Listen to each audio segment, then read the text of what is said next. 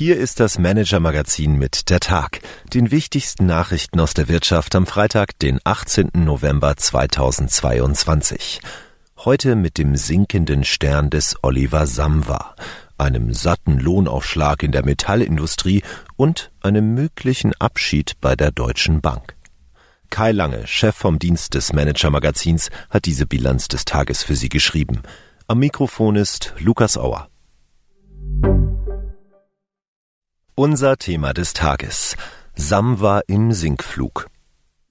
Internetmilliardär Oliver Samwa galt lange als der deutsche Start-up-König. Mit Zalando, HelloFresh und Delivery Hero waren noch im Jahr 2021 gleich drei Unternehmen im DAX platziert, die der Gründer von Rocket Internet mit aufgebaut hatte dass das Geschäftsmodell von Rocket vor allem darin bestand, Geschäftsideen aus den USA zu kopieren und die deutschen Klone auf rasches Wachstum zu trimmen, war weniger wichtig.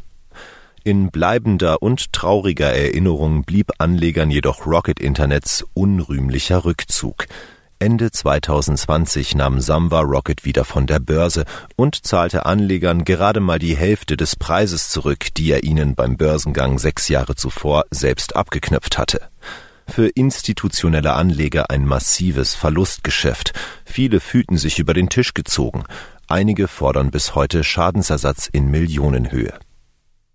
Samwas Drang zur Selbstoptimierung hat Vertrauen zerstört. Bei Investoren scheint Samwas Stern inzwischen rapide gesunken zu sein, wie mein Kollege Jonas Rest im neuen Manager-Magazin berichtet.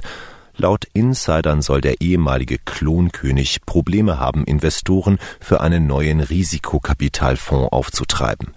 Während der Konkurrenz trotz Krise viel Risikokapital zufließt, lässt ein neuer Fonds des Rocket Vehicles Global Founders Capital weiter auf sich warten. Die neuen Gründerstars halten ohnehin Abstand zu Samwa. Die neuen deutschen Digital Heroes von Flixbus über Trade Republic bis Celonis sind ohne Rocket Kapital entstanden. Da Samba auch für seine Anfang 2021 aufgelegte Börsenhülle noch kein geeignetes Übernahmeziel gefunden hat, muss er den Investoren womöglich bald ihr Geld zurückzahlen. Diesmal allerdings ohne Abschlag. Die Story über Sambas sinkenden Stern lesen Sie auf manager-magazin.de. Die Wirtschaftsnews des Tages. 8,5 Prozent mehr Lohn plus 3000 Euro steuerfrei. Arbeitgeber und Industriegewerkschaft Metall haben sich auf eine kräftige Lohnerhöhung geeinigt. Die knapp vier Millionen Beschäftigten der deutschen Metallindustrie bekommen in zwei Schritten 8,5 Prozent mehr Geld sowie eine steuerfreie Einmalzahlung in Höhe von 3000 Euro. Die IG Metall konnte damit sogar mehr durchsetzen als die geforderten acht Prozent. Die Arbeitgeber setzten dafür eine Laufzeit von zwei Jahren bis September 2024 durch. Lagarde stellt steigende Zinsen in Aussicht. EZB-Präsidentin Christine Lagarde hat wegen der hohen Inflation weitere Zinserhöhungen signalisiert. Dabei nehme die EZB auch eine Rezession in Kauf. Die nächste Zinsentscheidung der EZB ist für den 15. Dezember geplant. Was uns sonst noch beschäftigt hat. Bahn ringt sich zu Schenkerverkauf durch. Die Deutsche Bahn will sich nach langem Hin und Her doch noch von ihrer Speditionstochter Schenker trennen. Ein Verkauf soll Milliarden in die Unternehmenskasse spülen. Mitte Dezember dürfte der Aufsichtsrat der Bahn den Verkaufsprozess in die Wege leiten, wie mein Kollege Michael Machatschke auf manager-magazin.de schreibt.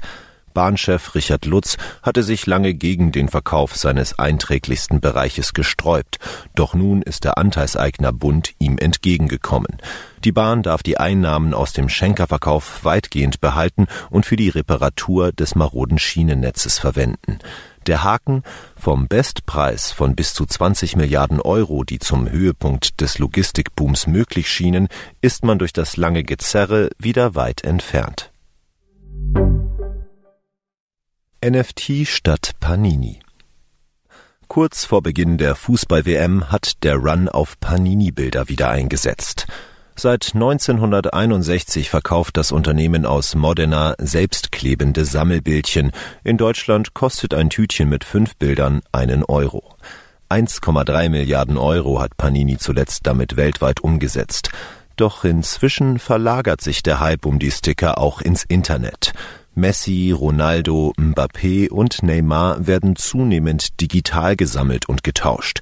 Nicht als Abziehklebebildchen, sondern als sogenannte NFT. Auch das Berliner Unternehmen Fanzone mischt dabei mit, unterstützt von Porsche Ventures. Meine Kollegin Marlene Gründel nennt die wichtigsten Spieler im rasch wachsenden NFT-Markt. Meine Empfehlung für den Abend. Vorstandsdiskussion bei der Deutschen Bank. Der neue Aufsichtsratschef der Deutschen Bank, Alexander Winans, hält sich bei Deutschlands größtem Geldhaus bislang im Hintergrund. In Kürze könnte Chefkontrolleur Winans aber mit CEO Christian Sewing aneinander geraten. Es geht um die Zukunft des lang gedienten Privatkundenvorstands und Sewing-Vertrauten Karl von Rohr. Dessen Vertrag läuft im Herbst 2023 aus und Winans hält nicht viel von einer Verlängerung. Zwei Argumente sprechen gegen von Rohr. Die Verzögerung bei der Integration der Postbank sowie sein schwaches Krisenmanagement im Greenwashing-Skandal der Vermögensverwaltung DWS. Warum von Rohrs Abschied auch Teil eines Neuanfangs bei der DWS sein könnte, lesen Sie auf manager-magazin.de. Der erste Stich des neuen Aufsichtsratschefs. Das war der Tag des Manager-Magazins. Alle aktuellen News und Hintergründe aus der Wirtschaft finden Sie auf manager-magazin.de.